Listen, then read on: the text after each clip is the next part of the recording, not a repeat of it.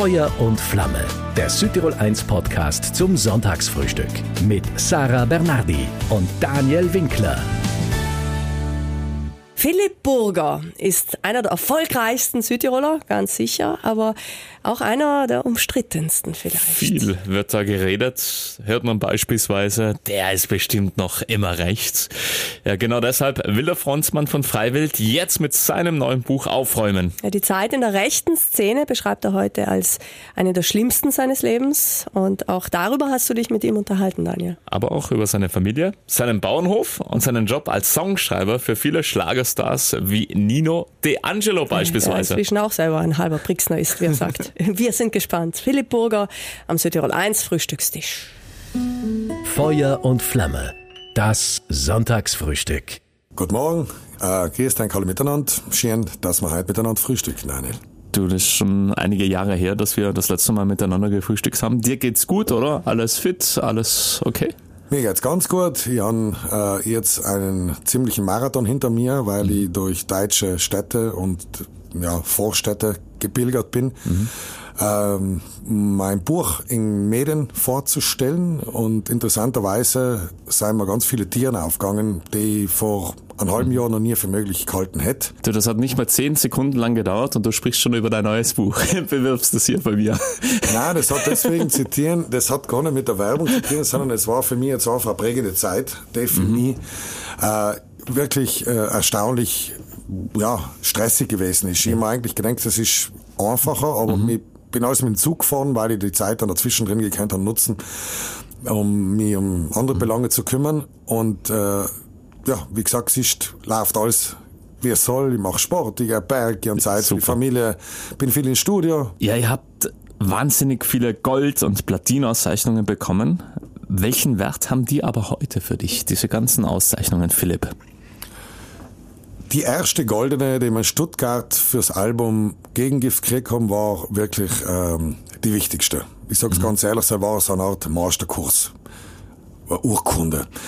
Ähm, alle anderen waren natürlich allem schöne Wertschätzungen. Ähm, man muss aber ganz, ganz ehrlich sagen, es verhaltet sich mit ganz vielen Sachen so. Das erste Konzert ist ganz besonders. Mhm. Das erste ganz große Konzert ist dann auch etwas ganz Besonderes.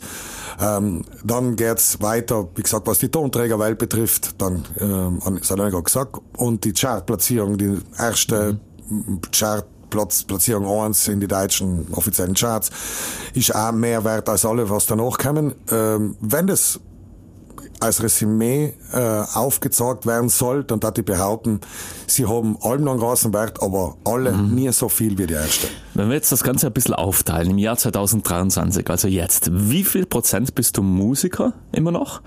Wie viel Familienmensch, wie viel Landwirt? Wie würdest du das aufteilen?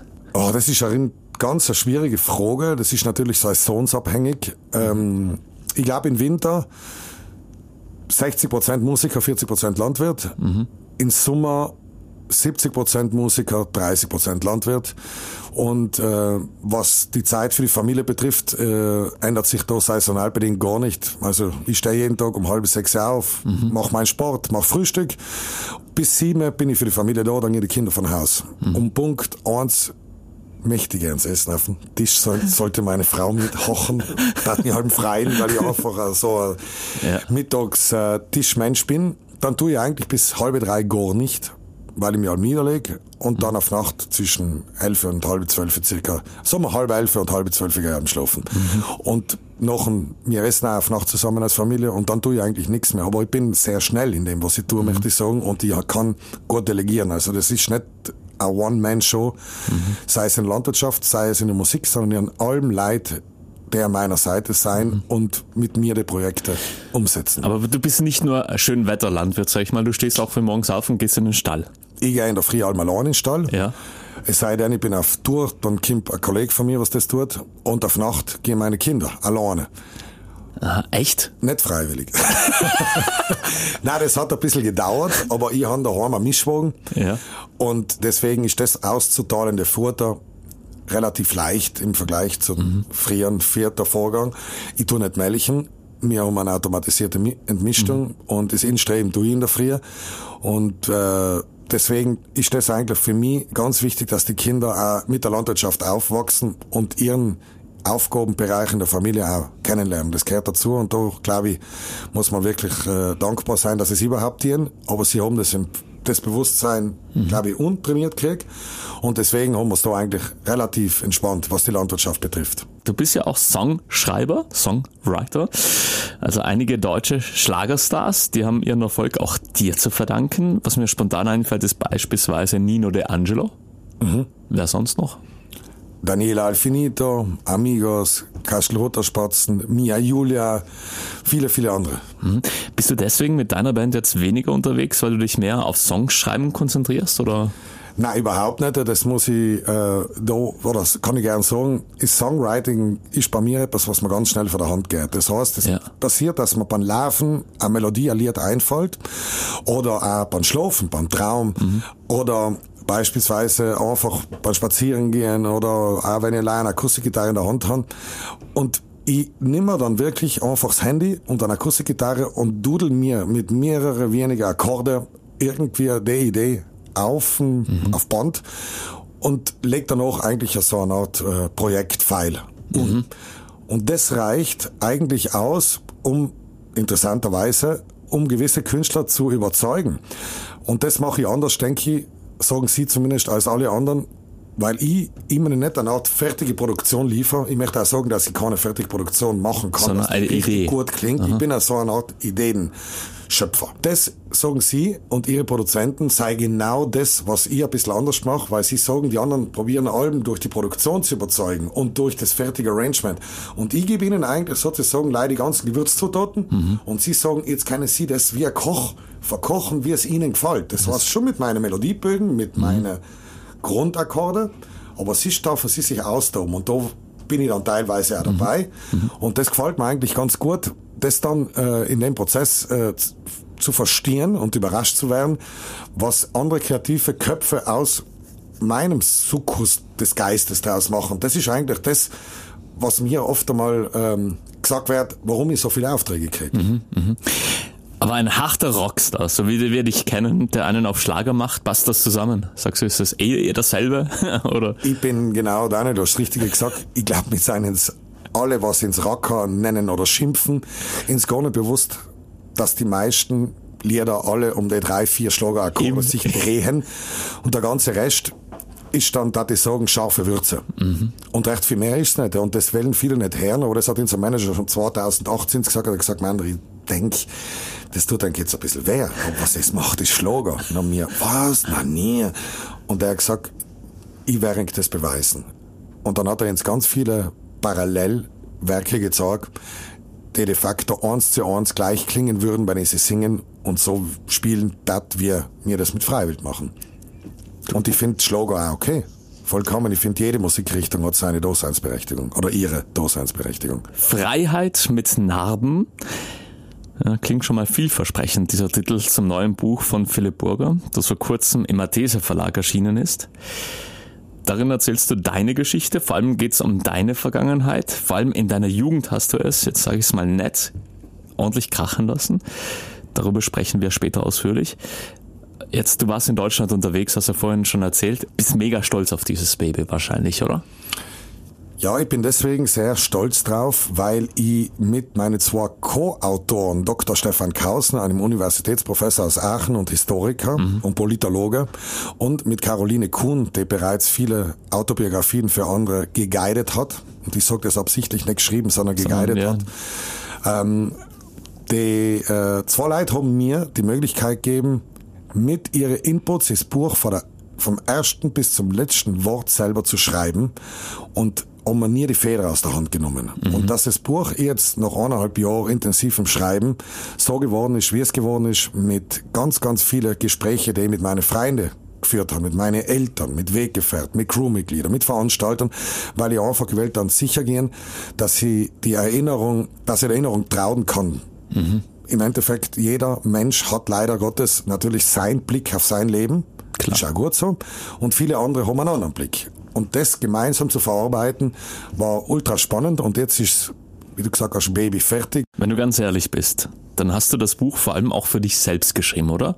Natürlich war das für mich notwendig, einfach einmal dem auf den Grund zu gehen, was sich so viel an mir gerieben hat, vielleicht auch weiterhin reibt, mhm. ich auch nicht ein großes Problem damit. Ich finde es eigentlich schlimm, wenn man durch die Welt, die so vielseitig ist und von so viel Dynamik und äh, Diskussion geprägt ist, dass man nicht uneckt. Und das hat für mich einfach einen Grund, weil wenn man es jedem recht macht, mhm. an so einem Kurs machst du auch etwas falsch. Ja. Und mit dem bin ich eigentlich groß geworden und deswegen sage ich ja, ich habe das Buch insbesondere dafür geschrieben, mir selber auf den Grund zu gehen und das war ein, das im Buch auch geschrieben, als eine Art seelentiefen Bohrung. Mhm. Die hat mir ziemlich viel gezeigt, sei es im Positiven wie im Negativen. Also es klingt schon danach, dass dir dieses Werk oder sagen wir mal das Schreiben schon das Aufarbeiten sehr gut getan hat unterm Strich, oder? Ja, es hat mir, in, um das auf ein Wort anzubrechen, extrem dankbar gemacht. Ich bin mir bewusst geworden, dass das, was mir Leben gekannt haben und leben dürfen, also sprich, unser Hobby zum Beruf zu machen, trotz aller Widrigkeiten und trotz aller eigenen Fehler und äh, trotz aller Enttäuschungen und trotz aller Kritik, ähm, ja, ist das Ganze, was wir mit Freiwild erleben haben, kennen, eigentlich fast wird es kein anderer Mensch zuteil. Also es sind ganz, mhm. ganz wenige Menschen auf der Welt, was sie sagen können, ich darf in volle Stadien spielen. Ich darf mhm. Äh, 23 Jahre in derselben Bandbesetzung unterwegs zu sein, ohne einzigen großen Streit.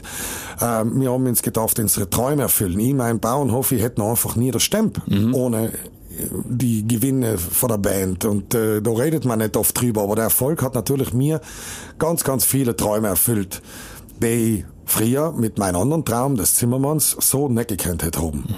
Gibt es allerdings Stellen im Buch jetzt, wo du jetzt heute sagst, ma, die würde ich vielleicht noch herausstreichen oder ist es so perfekt? Ich bin überzeugt, dass ich nichts außerstreichen das überhaupt gar nichts. Das Einzige, was mir eingefallen sein, sind zwei, drei Anekdoten, wo die Autoren danach gesagt haben, das war eigentlich auch noch interessant gewesen. Mhm. Aber man muss sich irgendwann einmal entscheiden und auch einmal losschließen. Und das gehört auch zu meinem Leben. Und deswegen sind auch gewisse Sachen suboptimal verlaufen, weil ich die Kunst erlernen gemäßt haben, einfach zu sagen, jetzt ist einmal gut und jetzt mhm. lasse ich das. Und jetzt tu den Deckel drauf. Und das ist mir im Buch dann irgendwann einmal, ähm, ja, eben auch zuteil geworden und dann gesagt, so, und jetzt lassen wir es, es ist. Jetzt bist du ja sehr behütet aufgewachsen. Dein Vater war Geometer, deine Mama Lehrerin. Hast du damals einfach die falschen Leute kennengelernt, dass du in diese rechte Szene abgedriftet bist? Ähm, ich, möchte, ich möchte eingangs auf die Aussage, die schlechteste Zeit meines Lebens oder die schlimmste Zeit meines Lebens eingehen. Stammt aus deinem Mund. Genau. Das hat einen großen Grund. Durch meine Engstirnigkeit und durch meine Abgrenzung gegenüber allem, was nicht der Szene beiwohnte, habe ich ungemein viel Leid verschreckt, absichtlich verschreckt durch mein Outfit, auch durch meinen Habitus, mhm. beziehungsweise durch meine Aussagen, egal was. Ähm, und was man da am meisten leid tut, ist, dass ich einfach ganz, ganz viele tolle, tolle Leute vielleicht für allem verpasst habe. Das habe ich danach schmerzlich, beziehungsweise dann natürlich auch positiv erfahren, weil ich die Szene hinter mir gelassen gehabt habe, dass ich gemerkt habe, Bro, Digga, wie kann man in dreieinhalb Jahren von seiner Jugend auf so tolle Begegnungen verzichten? Mhm. Lei, weil man irgendwo in einer Bubble drinnen ist, der im Grunde keine Offenheit gegenüber dem ganzen Umfeld fast zulässt. Und das war eigentlich so das Traurige, was mir wahrscheinlich mein ganzes Leben lang einfach nie mehr für die drei Jahre mhm. zutal kommt. Das mhm. sage ich, die Zeit ist der Deckel drauf. Es ist natürlich, haben wir Heads gehabt, wir haben äh, durch die Musik äh, tolle Partys gehabt, man hat natürlich auch gute Freunde gehabt und so weiter.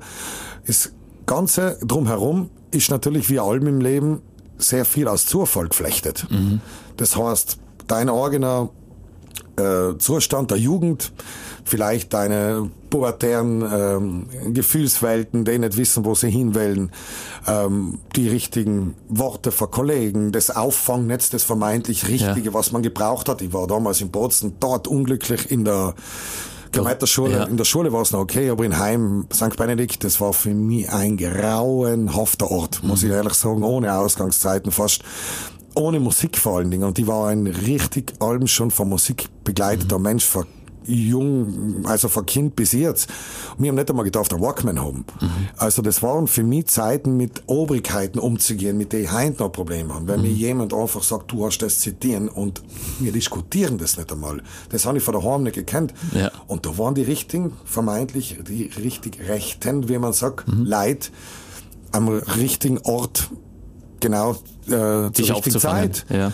Und dann ist das eigentlich schleichend und schnell gegangen, getrieben vor der äh, ja, von der jugendlichen Rebellion bis zu dem Abgrenzungswunsch durch Optik und durch Szeneklamotten und so weiter. Und äh, damit das jetzt nicht ganz falsch umkommt, also wir waren nicht Schwerverbrecher, wie man das oft so vielleicht denkt. Wir waren Rotzlöffel mit Springerstiefel und um Scheiße gebaut, ja. Aber wir haben sogar mit Brief und Siegel einfach auch von der Staatsanwaltschaft, weil ich sogar selber auf den Grund gegangen bin im Zuge des Buches. Mhm. Es sind einfach nie kriminelle Handlungen geschehen, bis auf Trunkenheit in der Öffentlichkeit ähm, und vielleicht ja Führerscheinentzüge. Aber siehst war das wirklich, da ich sagen, nicht viel anders wie bei anderen Leuten. Das Einzige, was bei uns einfach war, war der politische Irrweg. Mhm. Und der mhm. war einfach extrem weit rechts. So kann man es auch sagen. Jetzt gibt es auch ein Foto, wo man die sieht mit der rechten Arm zum Hitlergruß. Wenn du das heute siehst, was denkst du dir dann? Weg damit oder? Das Foto hat in mein Leben und das habe ich freiwillig und selber publik gemacht, weil ich einfach, wenn ich mit freiwillig gestartet bin, habe ich gesagt, mir wird das auf die Füße fallen. Damals war das Internet schon sehr umtriebig. Es hat mhm. die Foren mhm. geben und die Gästebücher. Dann war das eigentlich so die Social Media Welt des Anfangs sozusagen. Und ich habe gedacht, ich gehe mit offenem Visier und ohne Leichen in den Keller nach draußen. Das Foto hat mir natürlich unglaublich großen Ärger gebracht und die haben mich hunderte Male wegen dem Foto rechtfertigen gemäßt und die Dateien trotzdem nochmal veröffentlichen, weil ich der Meinung bin, wenn man sich in die Öffentlichkeit stellt, auf die Bühne stellt, Lieder singt, dann betrifft es zwar, weil man sich selber singt, in erster Linie mal sich selber, mhm. aber man macht andere Leute mitbefangen die mit an den Weg gehen. Ob das die Mitmusiker sein, ob das die Crewmitglieder sein, mhm. Promoter, egal was. Und man sieht jetzt im Fall Eiwanger, was passieren kann, wenn man denkt, es kommt nicht auf, es kommt allem alles auf. Mhm. Wenn ich Heinz sag, zu einem jungen Mensch, der sagt, tut mir leid, in der Öffentlichkeit wäre ich sicher nie gehen, ich bin froh, ich für den ganzen Ding nichts mehr her, dann sage ich, bitte, mach's nicht publik. Mhm. Tut dir mhm. den Gefallen. Mhm. Geht niemand nichts un. Das betrifft dann allein die selber. Aber wenn du in die Öffentlichkeit gehst, bin ich heute mehr denn je überzeugt, dass es die Pflicht ist und da richtig ist, das zu tun. Und das haben letzte Woche noch mit Markus Lanz geredet. Ich war mit ihm jetzt in Hamburg. Mhm. Ein paar Stunden sind wir zusammengeguckt äh, beim Frühstück, so Branchen eher und äh, haben auch über das Thema geredet und es ist unisono, ob das der Markus Lanz war, ob das die FAZ war, der Spiegel, der Stern, egal mit wem wir geredet haben, sie haben gesagt, wirklich, das war der bessere Umgang. Es fehlt noch die Frage, wie bist du damals also aus dieser rechten Szene wieder herausgekommen? Also welche Kämpfe vor allem hast du da auch durchgestanden? Ich würde sagen, der Triggerpunkt in dem Buch ist tatsächlich genau betreffend diese Frage. Ich bin außergekommen, nie durch Leid, die mit dem Finger auf mich gezeigt haben, die mir vielleicht einen Mittelfinger entgegengesteckt haben, mhm. die mir gesagt haben, na, da kommst du nicht einer, na, mit eng will ich nichts zu tun haben, na, es sei da fehl am Platze und na, mit eng rede nicht. Für uns war's, und insbesondere für mich, waren es Leute, die genau das Gegenteil getan haben, die gesagt haben, alles klar, komm mal einer. Huck dir mal da her, Jugendliche, zu den anderen. Mhm. Hab jetzt einmal Lust, mit denen zu reden. Reden wir mal. Und wir haben Fragen gekriegt, wir haben Fragen gestellt und die ganzen Gespräche sind genau das Gegenteil gewesen von dem, wo man uns eigentlich in den ganzen Kern mehr und mehr zusammengedruckt hat und in der Meinung gefestigt hat, dass wir die einzige richtige Meinung haben. Und genau das Netz aus Zuhören, Reden, ein Gefühl geben von Geborgenheit oder Willkommenskultur, mhm, mhm, war der Grund, dass das ganze Bild gebröckelt ist so langsam, mir eine ganz neue Offenheit gekriegt haben, die sich nicht einmal gut umgefühlt hat im mhm. Anfang, sondern wo wir wirklich der Meinung gewesen sind, boah, was passiert denn da jetzt? Sind wir jetzt eventuell auf einem Weg, wo wir sind selber schon fast Verräter nennen könnten und so weiter. Das ist praktisch das klassische Vorhaltungswort dieser Szene. Und das ist das, was jetzt auf einmal in Deutschland und auch bei uns in der ganzen kranken Diskussionskultur oder verhärteten, gefährlichen Diskussionskultur eine Bedeutung kriegt, wie man mit Leid, mit moralisch schlechte Meinungen umgeht. Wenn wir an große Südtiroler Festivals denken, dann denken viele von uns erstmal an das Kastelruther Spatzenfest, aber auch an das Alpenflair Festival von Freiwild. Mittlerweile dürfte euer Festival größer sein, oder? Ganz ehrlich, weiß ich nicht. Ich bin bei Festivals gerne, ich mag die Spatzen total gern und die ziehe ich jedes Mal in den Hut vor der Lebensleistung. Und ich kann es nicht sagen. Mir kommt allen Bäres riesig vor mhm. und die haben noch nie alle gezählt. Aber ich freue mich, dass es bei den Spatzen gut läuft und bei uns auch. Da hört man heraus, dass du gut befreundet bist mit dem Oberspatz, gell? Ja, ich wüsste keinen Grund, wie man die Spatzen nicht mögen kann. Stimmt. Ja, Philipp Burger heute bei uns am Sonntagsfrühstückstisch. Vor allem ist es auch, das muss man, darf man nicht vergessen, ein Festival für eure Vereine. Ja, also ich möchte an der Stelle natürlich, und das nutze ich heute einmal wirklich, weil es viel zu selten zum Drogen kommt, äh, einmal ein Dankeschön sagen in die ganzen Vereine, die Jahr für Jahr wirklich von der Früh bis auf Nacht Unglaubliches leisten. Und ähm, natürlich ist es toll, dass natürlich auch die Vereine etwas von den Income wieder kriegen und natürlich auch mittlerweile sehr darauf ungewiesen sein, mhm. auf den Erfolg und auf die Ausschüttungen seitens des Alpenflairs an die Vereine.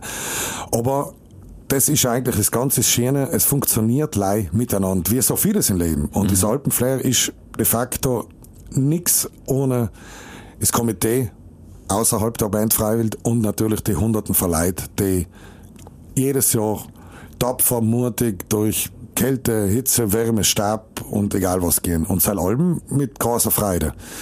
Du sagst ja, dass einige eurer Gäste ziemliche Diven waren. Wer fällt dir da beispielsweise ein? Heino oder? Na, Heino ist ganz unkompliziert die größte Diva, aber ich habe es so gern. War einfach die Nena.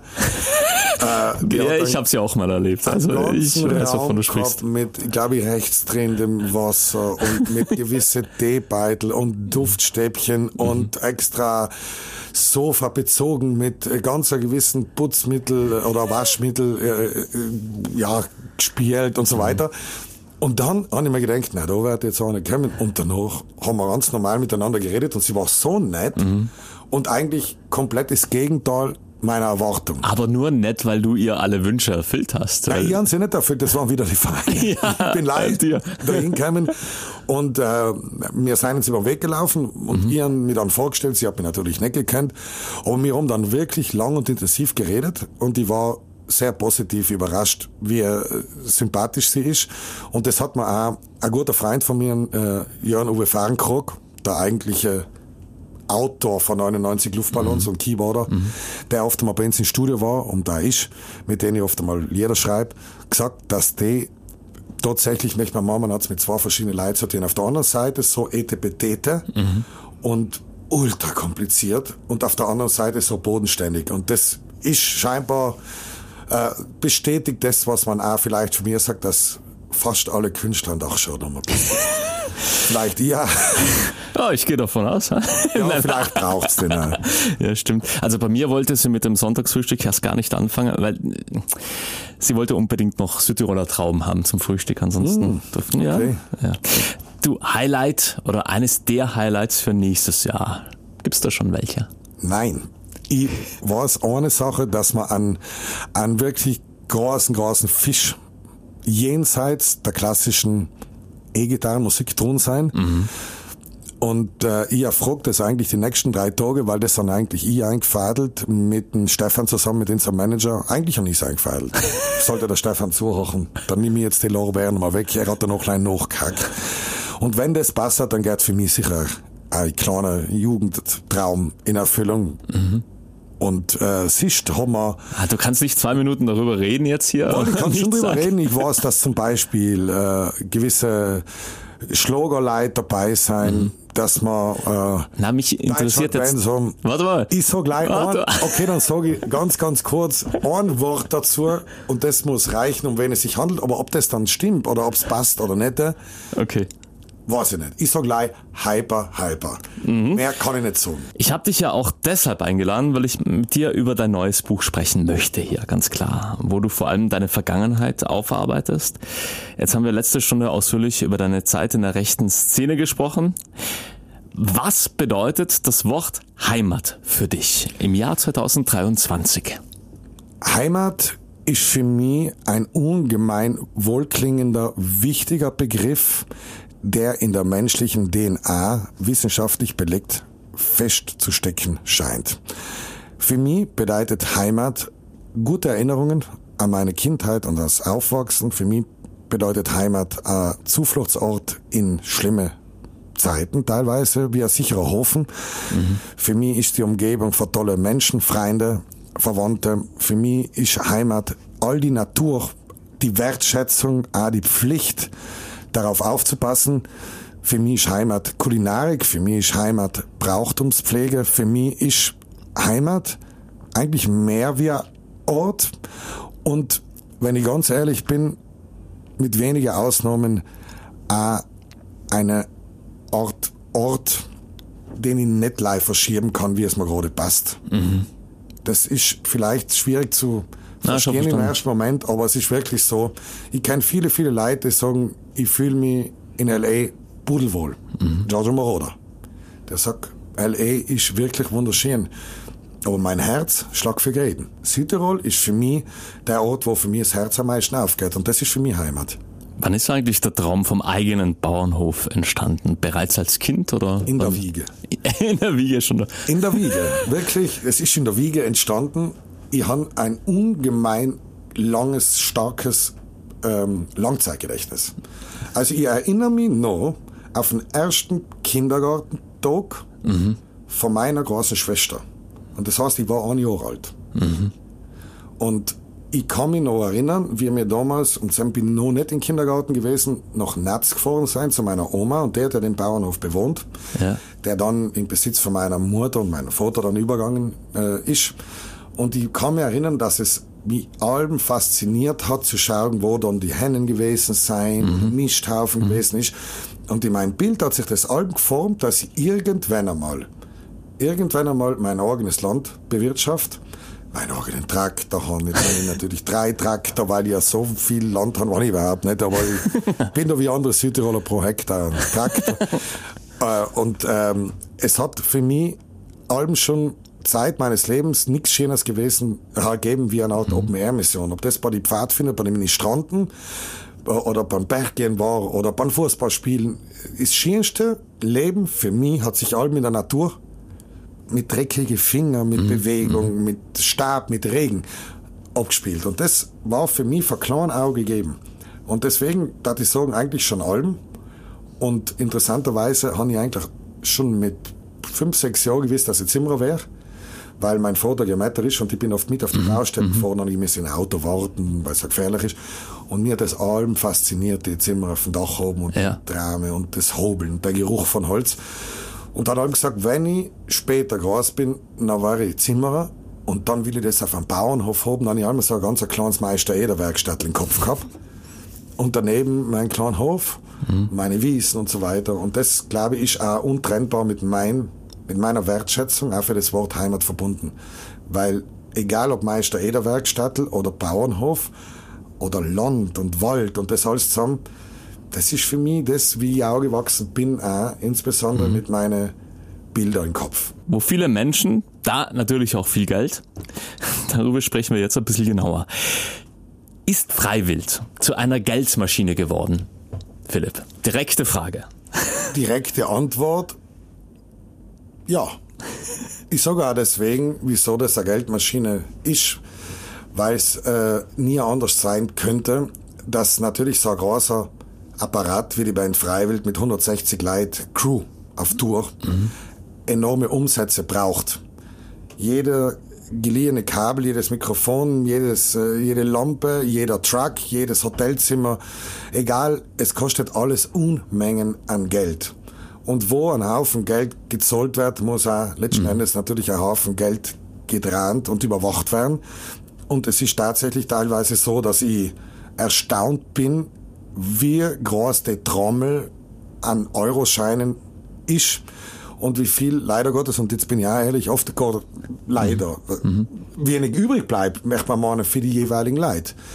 Das betrifft auch teilweise ins Musiker, und da bin ich ganz bestimmt nicht beim Jammern, aber wenn man sich natürlich einen kompletten Umsatz anschaut, mhm. dann ist das teilweise so wie das Geld, was äh, irgendwo über Rindel oder Wasser über Rindleuen rinnt und es sind einfach überall Löcher und zum Schluss kommt nicht mehr was Gott was un. Aber normal, ich bin sehr, sehr zufrieden, sehr, sehr dankbar Und ich bin mir auch bewusst, dass ohne äh, den Erfolg der Band und ohne die ganzen zigtausenden Fans ähm, viele in seiner äh, Träume und Errungenschaften nicht möglich gewesen mhm. waren. Deswegen sage ich dir für Dankbarkeit. Wenn wir über Luxus sprechen, welchen hast du dir mit deinen Millionen auf dem Konto erfüllt, auf den du ganz besonders stolz bist? Außer dem Hof, da haben wir schon drüber okay, gesprochen. weil selber ist das sinnvoller Luxus. Der dümmste Luxus, den ich mir gegönnt habe, ja. war eine G-Klasse von Mercedes AMG, der mit 80 km/h hinter Laster allem nur 25 Liter gesoffen hat. Und ich habe den in München draußen angeholt, voll gedankt und habe ihn kurz nach Innsbruck danken. Und das Auto war die dämlichste, dämlichste Investition meines Lebens. Hast du das Auto immer noch? Nein. Brauche mehr als ein Traktor. weggetun und unterm Preis verkauft. Ein anderer Cityroller, der hat ihn allein in der Garage stehen. Ja. Aber mit der Abmachung, dass wenn er nochmal verkauft, dann kriege ich ihn wieder zurück. Aber dümmer als das Auto war, war keine Investition meines ganzen Lebens. Wenn wir deine beiden Töchter jetzt fragen würden, wie sie ihren Daddy beschreiben würden, was würden Sie sagen? Ist er streng? Ich würde sagen, Sie taten sagen, der Papi ist, bringt ins allem zu lachen, das ist ein Hetziger. Mhm. Weil ich allem Blätter mit den Kitchen. Aber seit tue ich grundsätzlich auch meine Frau sagt oft, du bist mir einfach zu streng in der Früh, weil ich war echt auch und bin allem gut gelaunt. Und sie der Traxoft, nicht? Weil sie ist eher ein Morgenmuffel. Mhm. Und was ich auch sagen, dat, da, äh, da, weiß ich auch, dass ich auch sagen, dass egal, wenn sie mich anrufen, ich allem für sie da bin und ähm, dass ich bei der Arbeit nicht gestört werden will. Mhm. Das gebe ich auch zu. Es ist für mich eine enorme Belastung, wenn ich konzentriert an irgendeiner Sache drum bin und nochmal, ich bin schnell und ich bin auch total lang drin in so einem Tunnel und dann, also der Hund darf unter dem Tisch sitzen, weil er soll wirklich eine Ruhe gibt, aber ich mag keine Leute bei mir, beim Songwriting beispielsweise im Kopf, ich brauche so ein totale Ding. Und sie wissen es ja auch, aber ich glaube auch, dass sie sich oft einmal gewünscht hätten, dass sie mir da dazwischen drinnen oft einmal Fenster nehmen, da einfach mal 20 Minuten außen ziehen, mhm. aber ich kann den Tunnel nicht verlassen, weil ich mir auch kenne, dass ich dann wirklich den Faden verliere. Mhm. Also ich will etwas Negatives auch sagen. Aber es ist, glaube ich, auch nie ganz viel Zeit für die Kinder und wir unternehmen tolle Sachen. Und ähm, was ich auch, glaube ich, meine Kinder weiter erzählen, dass sie heute noch Wert legt, dass man auf Nacht ein kurzes zu Bett Gebet mhm. sprechen heute mhm. noch. Und äh, das ist so eine Art Ritual, genau wie wir allem jeden Tag gemeinsam frühstücken, wo ich sehr stolz darauf bin, dass, dass ich das wirklich allem durchgezogen habe. Wenn ich da war, natürlich. Und sie ist dort halt meine Frau. Und, äh, ist, das sind halt einfach wichtig. Philipp, du hast drei Tage vor mir Geburtstag. Wir sind gleich alt. Mhm, alt, ja. Wo siehst du dich in zehn Jahren, also mit knapp 50? In zehn Jahren vor allem. Ja, jetzt, ja, jetzt glaube ich genau, uns beide hier. Wir sind doch gleich drauf, genau. Ich sehe mich in zehn Jahren nicht mehr so oft auf der Bühne wie bisher. Wirklich, weil wir das als Band einfach so für uns beschlossen haben. Wir haben gesagt, wir möchten lieber ausgewählte, große Konzerte und teilweise auch einmal pro Jahr eine kleine Clubtour. Also die ganz nahbare Geschichte. Aber im Großen und Ganzen äh, möchten wir in Fuß von Gas nehmen, weil wir alle den Wunsch verspüren, mehr Zeit für uns, für die Freizeit, für Sport und egal was zu nutzen. Natürlich wird das nicht jetzt heute auf morgen gehen, aber wir pendeln das wahrscheinlich so ein, wie wir das jetzt einfach die letzten Monate und Jahre einfach gesagt haben, dass wir uns das wirklich vorstellen könnten mit 15 Konzerte aufs ganze mhm. Jahr verteilt, mhm. wirklich durchs Jahr zu kommen. Und jeder von uns hat einfach viele Side-Projekte.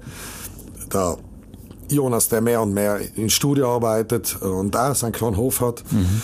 Der Zecker, was äh, ist ja ein begnadeter Gärtner, was einen Preis nach einem anderen gewinnt, weil er einfach einen grünen Daumen hat. Er hat zwei grüne Daumen und äh, enorm zu einem Naturliebhaber, Outdoor-Man geworden ist und der Führer, der natürlich 24 Stunden für, ein, ähm, für seine Buben beim Eishockey unterwegs ist und so weiter mhm. und auch sehr viel Sport macht. Und wir haben gesagt, du, das kann man uns vorstellen und so fühlt sich alles gut an. Aber normal, man weiß ja nie, was das Leben ja. bringt, aber so sehr mich. Dein größter Wunsch jetzt? Die erste, zweite dumme Schnapsidee, die hat sich vor zwei Tagen geformt. Und zwar bin ich im Internet über einen Gyrokopter. Was ist ein Gyrokopter? Ein Gyrokopter ist ein fast nicht abstürzbares Fluggerät, was ausschaut wie ein Hubschrauber, Ja. mit zwei Sitzplätzen, wo ich gehört habe, der Flugschein kostet 9000 Euro, man macht ihn in zwölf Tagen in Jesolo und hat dann noch die Möglichkeit mit dem Gerät, welches gebraucht, 50, 60.000 Euro kosten würde, und das kann man auch leasen, bis zu 800 Kilometer fliegen, bis zu 4 Kilometer Härche, bei Geschwindigkeit von im Durchschnitt 140 km und 190 Spitze. Und ein guter Freund von mir hat genau vorgestern, weil ihn umgerufen haben, und ihm das gesagt haben, hat er gesagt, das gibt's nicht den Zufall. Er war gerade in Norwegen und hat sich einen Gyrocopter gekauft. Jetzt habe ich das gestern in meine Verwandten erzählt, dass ich jetzt den Flugschein machen will nächstes Jahr. Und sie haben mir alle für Narrt erklärt und meine Frau hat das erste gesagt, du kannst stehen, was du willst, aber ich steige sicher nicht in. In diesen Kopter. genau, genau. Also, das ist jetzt so ein kleines Ding. Aber es ist, muss ich ehrlich sagen, mein Ziel ist, Zeit für die Familie zu haben. Und interessanterweise sind meine Gitschen noch relativ jung. Aber ich freue mich wirklich, muss ich sagen, wenn die mal Kinder kriegen, dann wäre ich halb da sein, weil ich freue mich schon. So, jetzt noch das Finale hier bei mir. Einfach meine Sätze komplettieren, bitte. Musiker zu sein bedeutet mir. Ganz, ganz viel und äh, viel Freude und jeden Tag neue Herausforderungen. Meine Band Freiwild ist. für mich wahrscheinlich neben meiner Familie ist das Beste, was in meinem Leben gekannt hat, passieren. Wenn ich auf der Bühne stehe. Dann bin ich in einer anderen Welt. Meine Vergangenheit in der rechten Szene war.